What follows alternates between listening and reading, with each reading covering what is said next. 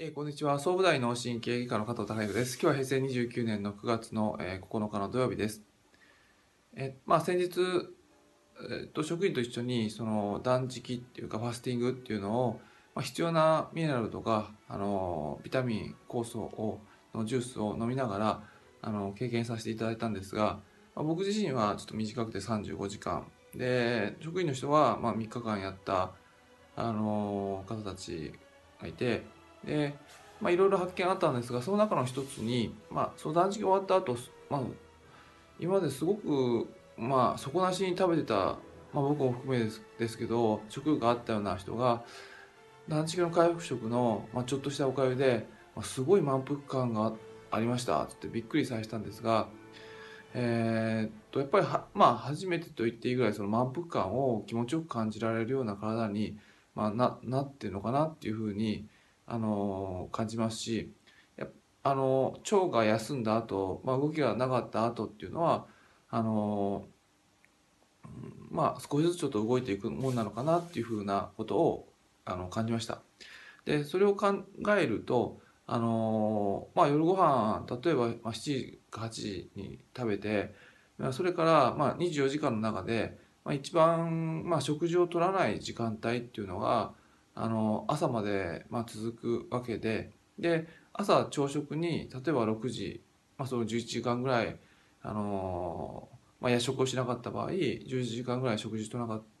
たで朝やっぱりがっつり朝食を肉が食べるんですよっていう場合はあのちょっと体に負担にかかっているのかなっていうのをあの体のリリズムからするとちょっと感じました。でまあ、英語の文字で、あのまあ、その本に書いてあっ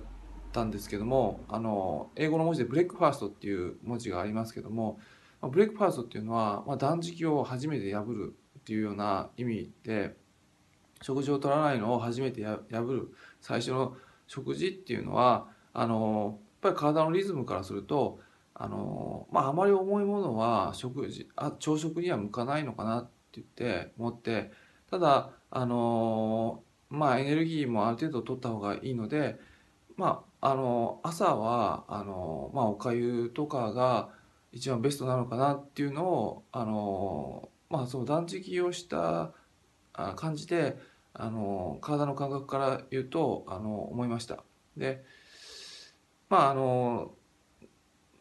やっぱりこういろんな食事に対しての方法っていうのはありますけども、まあ、体がどどういうふうにあの、えーっとまあ、動いていけば自然にその力を発揮できるのかなっていう観点と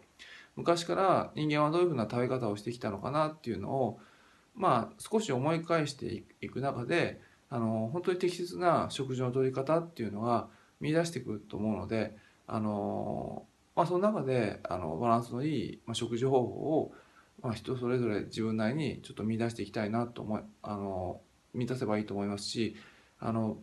うんまあ、当院からもいろんなそういった食事に対してのあのアプローチの仕方っていうのを、まあ、発信していきたいなとあの思いました、えー今日は以上です。